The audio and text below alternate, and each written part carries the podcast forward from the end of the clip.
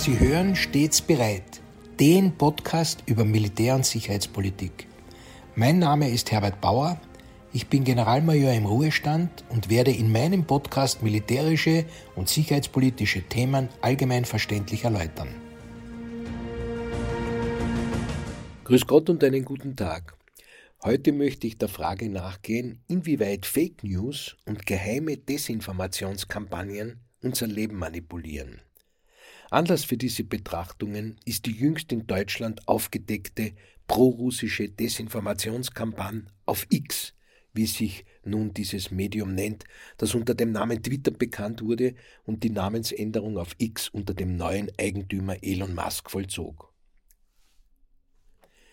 Experten für digitale Forensik haben in Deutschland eine umfangreiche prorussische Desinformationskampagne gegen die Regierung aufgedeckt, bei der zigtausende gefälschte Konten erkannt wurden, die auf der Social-Media-Plattform X zum Einsatz kamen. Das deutsche Außenministerium hatte die Ermittlungen in Auftrag gegeben. Mit Hilfe spezieller Überwachungssoftware deckten die Experten über den Jahreswechsel 23-24 eine riesige Anzahl von Beiträgen auf, die auf einen raffinierten und konzertierten Angriff auf die Unterstützung Berlins für die Ukraine abzielte.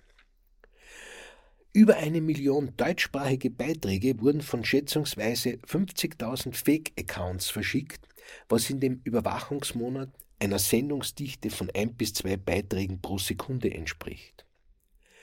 Die inhaltlich durchgängige Richtung der Botschaften war die Andeutung, dass die Regierung von Olaf Scholz die eigene Bevölkerung vernachlässige, weil sie die Ukraine sowohl mit Waffen und Hilfsgütern unterstützt, als auch mehr als eine Million Flüchtlinge aufnimmt.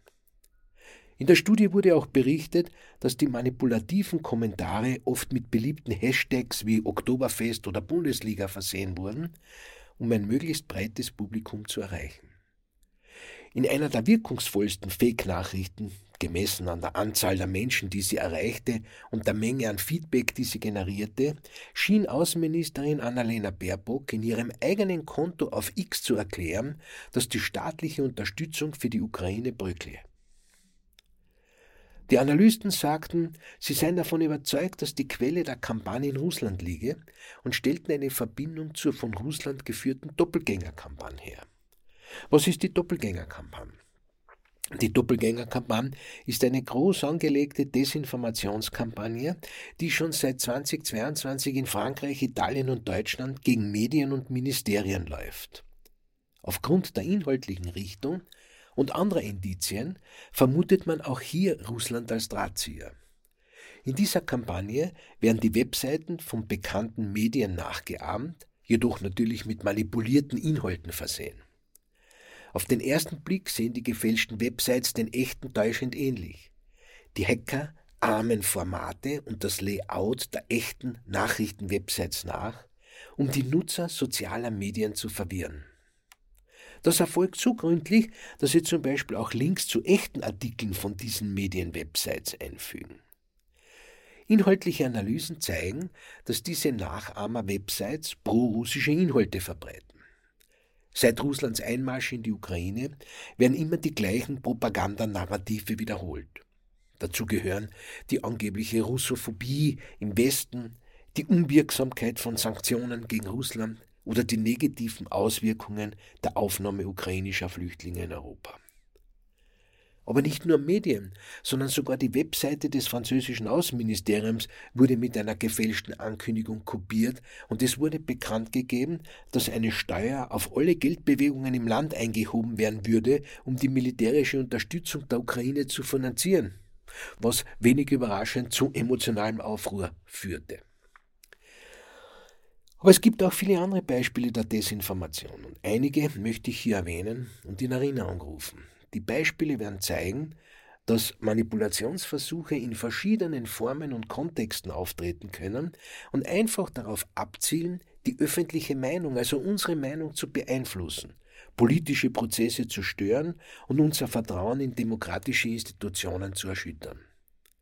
Hierbei ist es auch wichtig anzumerken, dass Desinformationskampagnen nicht auf Regierungsebene beschränkt sind, sondern auch von anderen Akteuren durchgeführt werden können. Darunter politische Parteien, Geheimdienste, Interessensgruppen und sogar Einzelpersonen, die dann fallweise als Experten auftreten. Aber nun zu ein paar Beispielen der nicht allzu fernen Vergangenheit. 2016 wurde Russland beschuldigt, sich in die damaligen US-Präsidentschaftswahlen eingemischt zu haben, indem es Desinformationskampagnen durchgeführt, Social-Media-Plattformen genutzt und versucht hat, den Ausgang der Wahlen zu beeinflussen. Der Müller-Bericht mit dem offiziellen Titel Report on the Investigation into Russian Interference in the 2016 Presidential Election ist der offizielle Bericht mit den Ergebnissen und Schlussfolgerungen der Untersuchung des ehemaligen Sonderermittlers Robert Müller zu den russischen Bemühungen, sich in die US-Präsidentschaftswahl 2016 einzumischen. Zu diesem Bericht siehe auch die weiterführenden Links Müller-Rapport. Der Bericht beschrieb zwei Methoden, mit denen Russland versuchte, die Wahl zu beeinflussen.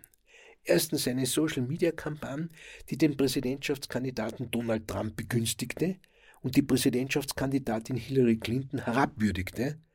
Und zweitens ein systematisches Hacking von E-Mail-Konten der Mitarbeiter des Clinton-Präsidentschaftswahlkampfes und ein Leaken dieses erbeuteten Materials.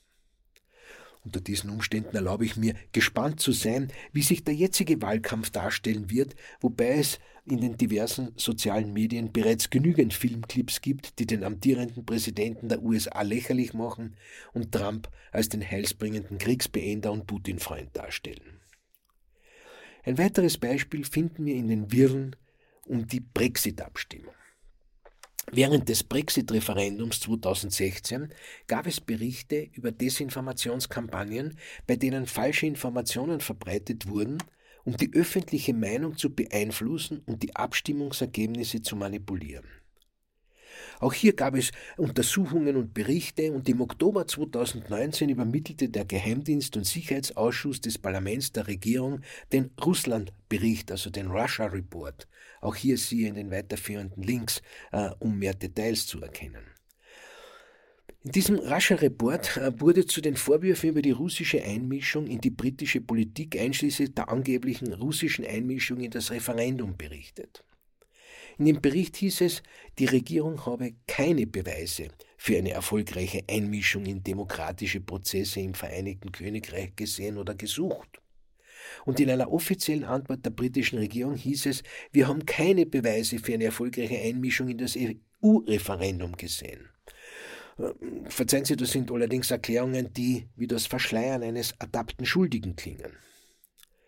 Dieser offiziellen Beurteilung stehen nämlich die Erkenntnisse von Experten gegenüber, die tausende Twitter-Konten russischer und iranischer Herkunft identifiziert haben, über die mehr als 10 Millionen Tweets verschickt wurden, mit einem zahlenmäßigen Höhepunkt am Tag des Referendums. Eine Studie mit einer Stichprobe von 1,5 Millionen untersuchten Tweets, die Hashtags im Zusammenhang mit dem Referendum enthielten, ergab, dass fast ein Drittel aller Tweets von nur einem Prozent der 300.000 untersuchten Konten generiert wurde. Man fand heraus, dass es Bots gab, die für ein Verbleiben in der EU agierten, aber natürlich auch jene Bots, die den Austritt favorisierten. Es überrascht nicht, dass die Hashtags, die mit dem Argument für den Austritt aus der EU verbunden waren, die dominanteren waren und mehr als dreimal so oft twitterten.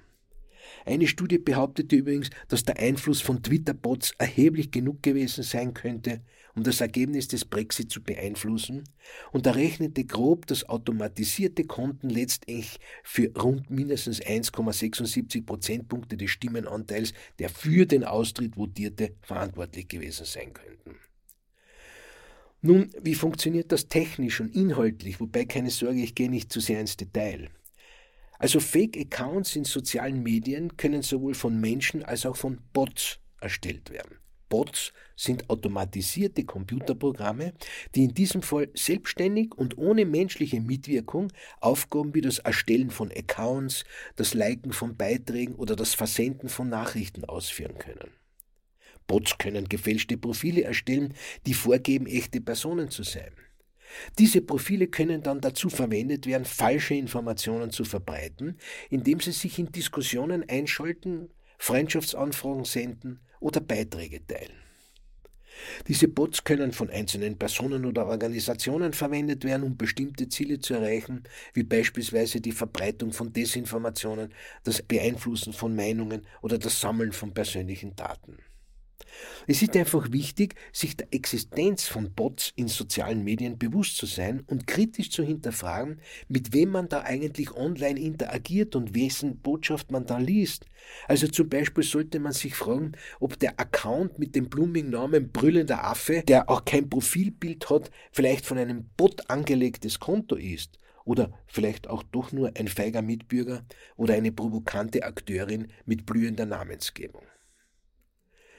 Die inhaltliche Ausrichtung von Desinformation durch Bots kann auf verschiedene Weise erfolgen. Je nach den Zielen derjenigen, die die Bots betreiben, werden die Unterschiede ausgestaltet sein. Bots können Links zu gefälschten Nachrichtenartikeln oder Websites teilen, die falsche Informationen enthalten, so wie ich das vorhin beschrieben habe. Mit diesen gefakten Seiten die Beiträge der Bots können auf die Sensationslust oder emotional aufgeladene Kontroversen abzielen, um die Aufmerksamkeit der Nutzer zu erregen und sie dazu zu bringen, die falschen Informationen weiter zu verbreiten. Bots können aber auch selbst erstellte Tweets oder Beiträge zu bestimmten Themen massenhaft verbreiten, um diese Themen künstlich in den Trending-Bereich sozialer Medien zu bringen. Auf diese Weise können Sie die öffentliche Wahrnehmung zu einem bestimmten Thema beeinflussen, indem Sie falsche oder verzerrte Informationen verbreiten. Bots können auch automatisierte Kommentare und Antworten auf Beiträge in sozialen Medien hinterlassen und bestimmte Hashtags oder Kampagnen verbreiten. Hashtags sind mit einer Raute versehene Schlagwörter, die dazu dienen, bestimmte Themen in sozialen Netzwerken auffindbar zu machen. Durch die Massenverbreitung von Hashtags können die Bots die Reichweite der Desinformation erhöhen und die öffentliche Diskussion zu einem bestimmten Thema massiv beeinflussen.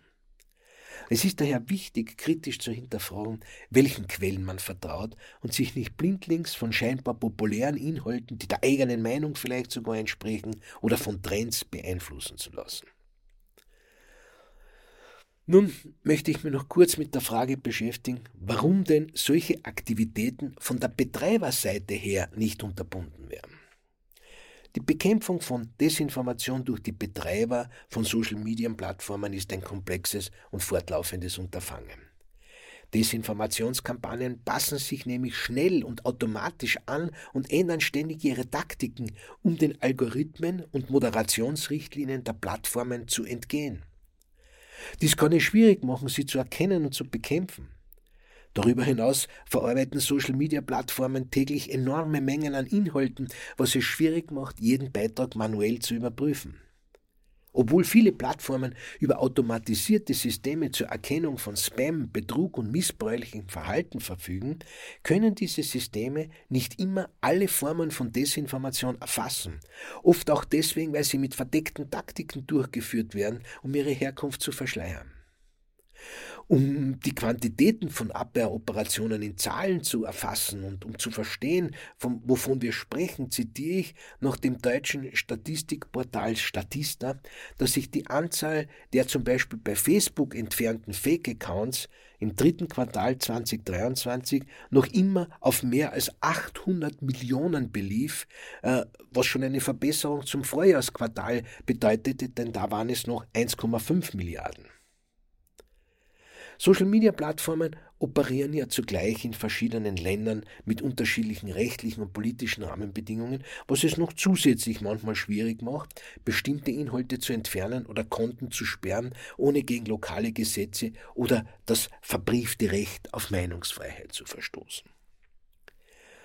Nicht zuletzt ist die Bekämpfung von Desinformationen aber auch eine Ressourcenfrage, da sie erhebliche finanzielle Mittel für die Entwicklung und den Einsatz von Technologien zur Erkennung von Desinformation erfordert und für die Moderation und Überprüfung von Inhalten durch Menschen eine hohe Mitarbeiterzahl verlangt.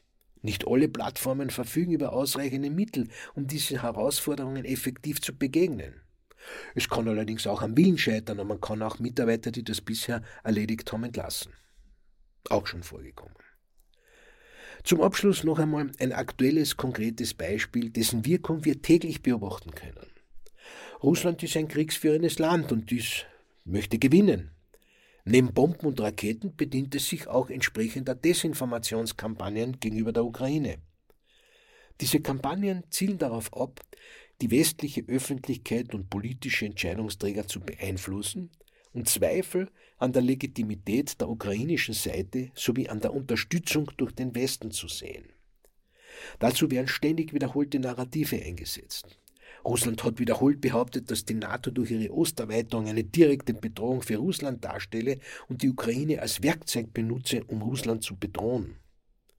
Darüber hinaus wurden falsche Behauptungen aufgestellt, wie zum Beispiel die Existenz von US-finanzierten Biowaffenlaboren in der Ukraine oder die Vorbereitung einer schmutzigen Bombe durch die Ukraine, welche später als falsch entlarvt wurden.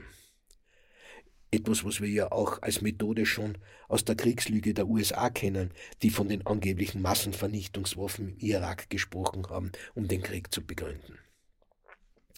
Der ukrainische Präsident Volodymyr Zelensky, selbst Jude, wurde als Nazi und Kriegstreiber diffamiert. Zudem wurde das Massaker von Butscha und andere Kriegsverbrechen fälschlicherweise der ukrainischen Seite zugeschrieben, obwohl Beweise eindeutig russische Streitkräfte belasten. Sowohl auf russischer als auch auf ukrainischer Seite wurden Behauptungen über militärische Erfolge und Niederlagen verbreitet, die sich wegen Manipulationsabsicht eben einfach nicht mit der Realität decken müssen. Neben der Verbreitung von Desinformation hat die russische Regierung die Repression und Zensur im eigenen Land verschärft, um die Kontrolle über die Informationslandschaft zu behalten. Unabhängige Medien wurden als ausländische Agenten gebrandmarkt oder ihre Arbeit eingestellt und die Verbreitung von falschen Informationen, unter Anführungszeichen falschen Informationen über den Krieg, wurden unter Strafe gestellt. Tausende Personen wurden wegen Protesten inhaftiert und unabhängige Nachrichtenquellen sind in Russland nur noch über VPN zugänglich.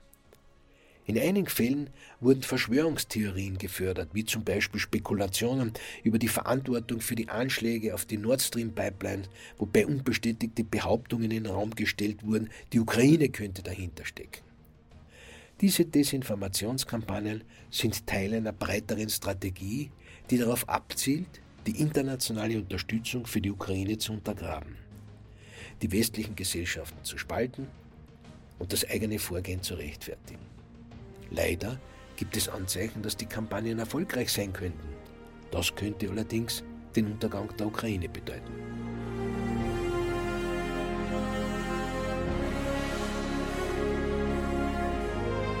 Sie hörten Stets bereit, den Podcast über Militär- und Sicherheitspolitik. Sollten Sie Fragen zum Militär oder zu sicherheitspolitischen Themen haben, schreiben Sie mir bitte ein E-Mail an stets bereit at missing-link.media. Vielen Dank fürs Zuhören. Bis zum nächsten Mal. Ihr Herbert Bauer.